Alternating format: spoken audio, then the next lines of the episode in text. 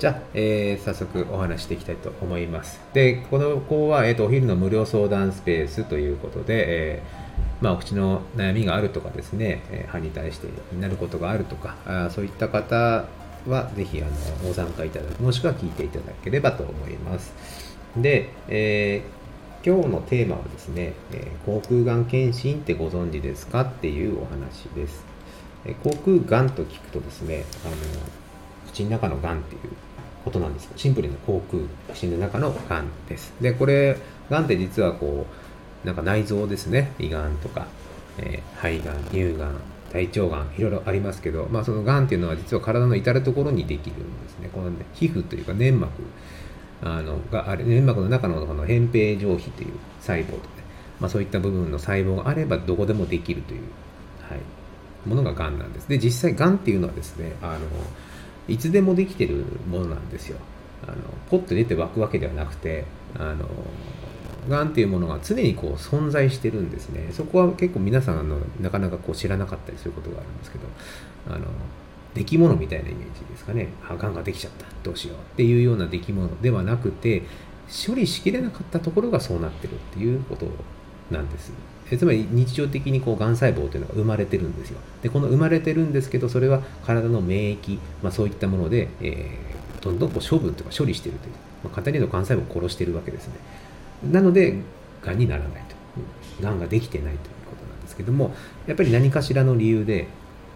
処理しきれない部分っていうのがこう増殖することで、え、がん細胞っていうものが生まれてきてしまうんですね。それが大きくなってくると。いうことなんです。で、えー、今回そのテーマにトークにも書いてありますが、この口腔がん検診って知ってますかっていうお話なんですね。でこの口腔がんっていうのは、まあ、先ほどお話に口の中にできるがんです。はい、口の中にできるがんですね。で口の中にできてしまったこのがんをじゃあどうするのかっていうところなんですけどそれが結局はですねこの当然がんなので取らなきゃいけないんですよ取らなきゃいけないです。で取らなきゃいけないのでえー、健康な部分、がんの治療っていうのは、その健康な部分も一部取らなきゃいけない、もしくは全部取らなきゃいけないというふうなことがあります。えー、なので、えー、それが口の中にじゃどういうふうに起こるかと言いますと、えー、口の中ってよくできる部分としては、この舌がんとかですね、えー、そのまあ簡単に舌がんとかね、あとこう扁平上皮がんって言ったりします。この粘膜にできるがんなんですけど結局そこの部分例えば舌がん舌がんを例に例えるとこのベロ半分とかベロの3分の2とか大部分取らなきゃいけなくなったりするんですね。でそうすると結局そのその後のですねこのベロの機能とか大幅に損なわれるわけですよ。動かない。発音ができない。喋れない。まあ、そういったことが起きます。もちろんそのまま取ったままじゃなくて、えー、再建といってですね、えー、その口の中以外のとこから、えー、組織を持ってきてベロの形にするとかそういったことはあるんですけどもやっぱり、まあ、健康な状態のベロに比べれば機能は損なわれるというのがあります。でこの口腔がんっていうのが、まあ、意外と知られてないっていうことがあります。で、その今回ですね、ちょっとお話取れますか、えっ、と CNP っていう、えー、クリプト忍者パートナーズっていうこのまあキャラクターがいてですね。そのキャラクターの中で、えー、そのキャラクターの画像を持っていると、えー、何かサービスを受けられるという CNP オーナーズっていうサービスが実はですねこう始まってるんですね。で私はその CNP っていうものを、まあ、キャラクターを持ってるので、まあ、ぜひそれをきなんかあのいいきっかけになればと思ってあの口腔がん検診っていうのをやってるんですけど、それをあの CNP オーナーって持っている方は、えー、無料でやりますというキャンペーンに参加させていただきました。はい、でこれをやった意味っていうのも、まあ、さっきのお話もそうなんですけどその口腔がんっていう存在を知ってほしいっていう。そしてその口腔がんっていうのを検診をすることで早期発見ができると。でその早期発見することで、えー、先ほどお話したもう大きな損害っていうかですねベロが半分以上なくなっちゃうとかえ顎の骨までなくなっちゃうとか、えそういったところまで行かずにですね、なんとか食い止めることができるんじゃないかなということで、え参加させていただいてます。はい。なので、あの CNP っていうそのまあ、お持ちの方はね、あのご存知分かると思うんですけど、この NFT っていうんですけどもね、えー、その NFT を持っていることによって、え、得られるメリットみたいなことが、多分今後はですね、全国的にこう少しずつこう広まっていければ、広まっていくんじゃないかなと思いますので、もしお近く、もしくは、まあ、来ていただけることは非常にありがたいんですけど、お近くの人でその CNP 僕が持ってるよ、私持ってるよって方はですね、えー、ご連絡いただければと思います。もちろん僕はあの CNP 持ってます。はい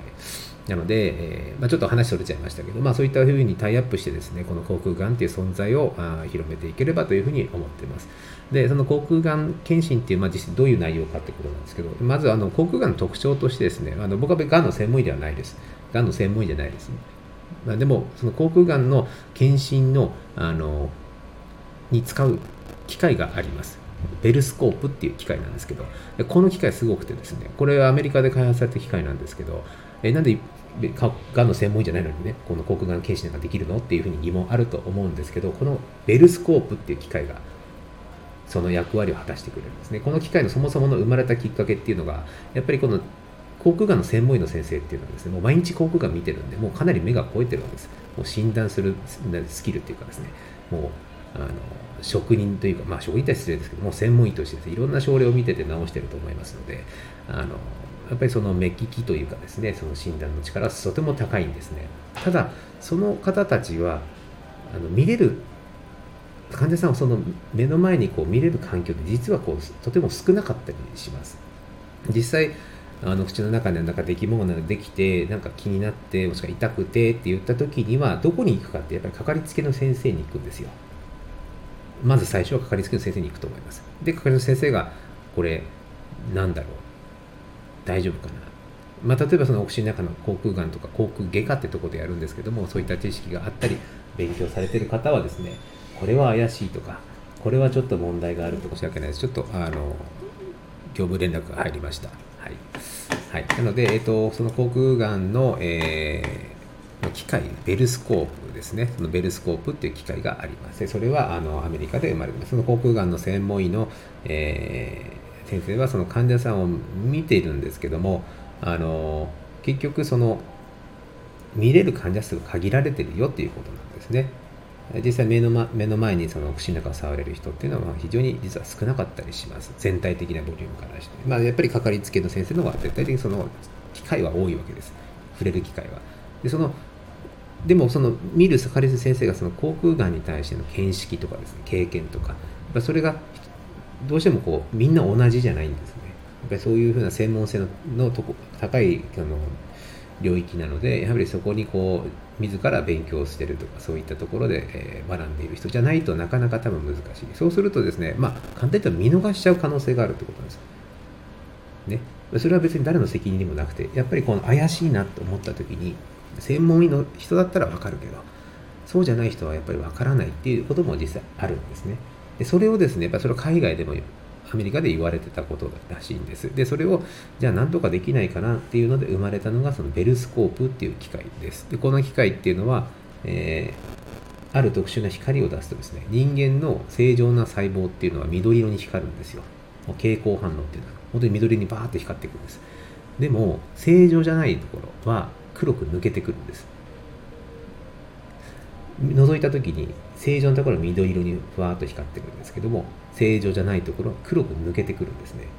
つまりこれ見覗いた時にこの正常か正常じゃないかがおおよそ分かるということなんです。これ確定診断といってこれがんですよね。間違いなくっていうには残念ながらこの覗いただけだと分からないです。それは細胞を採取して生検っていうんですけどね、えー、その検査をしてそこにがん細胞いるかいないかっていうのを確認しなければ確定的な診断はできません。でも怪しいかどうかは分かるんですよ。これすごくないですか？これ覗いた時に怪しいかどうか誰でも分かるんです。特徴さえ分かってるから。まあ、僕でなくても衛生士でも覗いた時にもしくは新卒の先生でも覗いた時にあなんか違う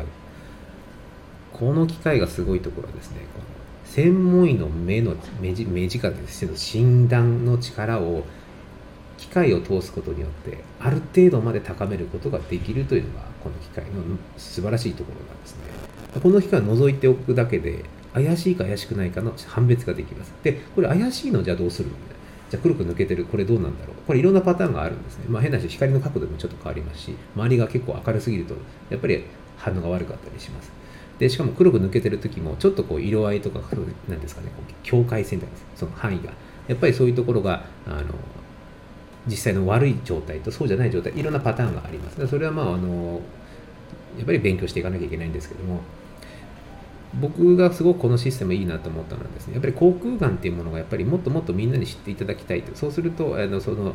致命的なねこの何ですかねこう損害というか、えー、機能的な障害を受ける前に対応できると。でそうするとやっぱりやるべきことはみんなこの先生方が簡単にですねシンプルにこう分かるようにしなきゃいけない。そしてこのベルスコープっていうのはそれを可能にしてくれてる。そしてそれを見ることによってじゃあその最後の怪しいのはじゃあどう判断するんだっていうところなんですけどこれはあのその航空がん撲滅委員会っていうのがあるんですね。そこには僕も加入してますけども。そこにですねあの専門医の先生、えー、今名前変わっちゃってます東京歯科医学って僕の母校ですけど東京歯科の航空がんの専門医の先生、まあ、他にも専門医がいらっしゃるんですけどその専門医の先生に写真を撮ってです、ね、送ることができるんですねこのベルスコープにこの iPod のカメラをつけてですね、怪しいところをパシャッと撮って、それをですね、そのポータルサイトみたいに写真をですね、もちろん本名、本名名前とかね、住所はわからないんですけど、本当にその部分だけの写真を送って、えー、共有してもらう、させてもらうんですね。で、そしてその先生にコメントで、ここはちょっと怪しいですと、どうでしょうっていうふうに聞くと、見てくれるんですよ。まあ写真ですけどね。見てくれるんです。で、これはちょっと怪しいと。これはすぐに基幹病院で近くのね、大きい病院、航空外科に紹介した方がいいですよとか、これは全然大丈夫です。もうちょっと様子見てください。なんなら1年ぐらい様子見ていいんじゃないでしょうか。っていうふうなコメントをいただけるんですね。これもですね、やっぱりこう、患者さんにとっては不安なんですよ。え、なんか怪しいって言われたんだけどつ、って大丈夫なのかな？って思うじゃないですか。で、思うんですけど、やっぱりそこの部分で、僕らも専門医じゃないんですけど、大丈夫ですとも言えないんですね。実は怪しいから。でそれを誰かがこれは大丈夫、大丈夫じゃない、怪しいから検査が必要っていうふうに見てくれるっていうのは、このシステムはすごく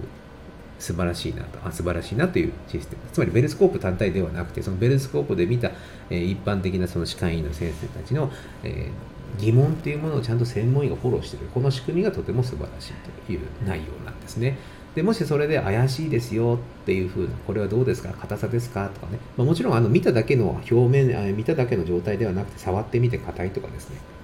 痛みがあるとか、えー、まあ、そういったもの全体的に必要なんです。やっぱり実際、口腔がん検診ってはただ覗くだけじゃなくて、えー、この、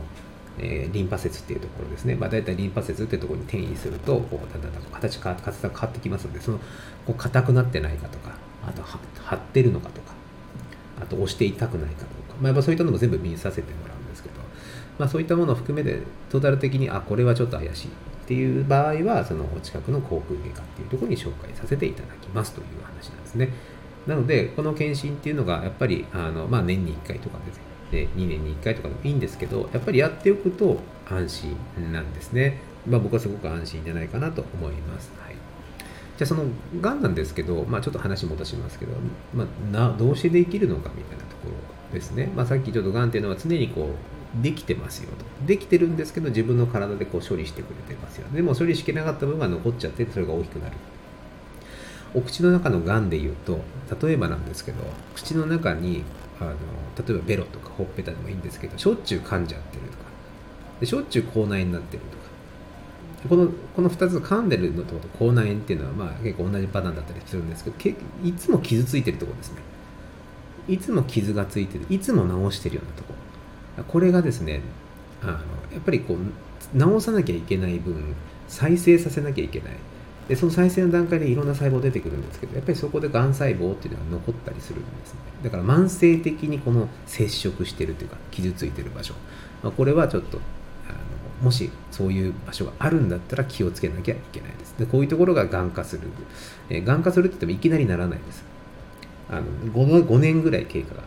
かかる結構長いですよね。5年ぐらいらしいですでそれがですねあのどうなっていくかとまず表面から少しずつ変わっていって、えー上皮内管っていう、まあ、上皮内異形成と言います。上皮内異形成とか、皮膚の断面図みたいなところで、あの境界線が実はあります。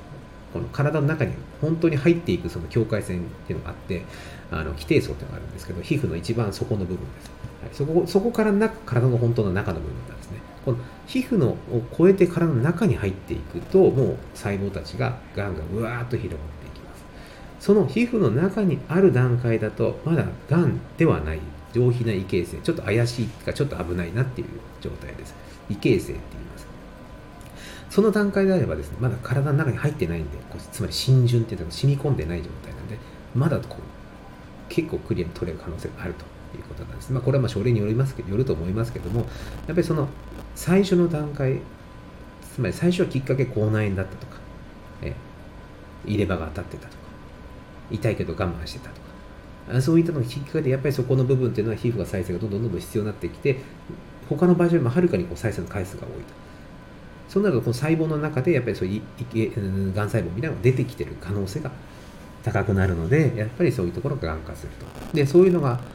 早めの段階だったら手を打てるんですけど、えー、もうなんか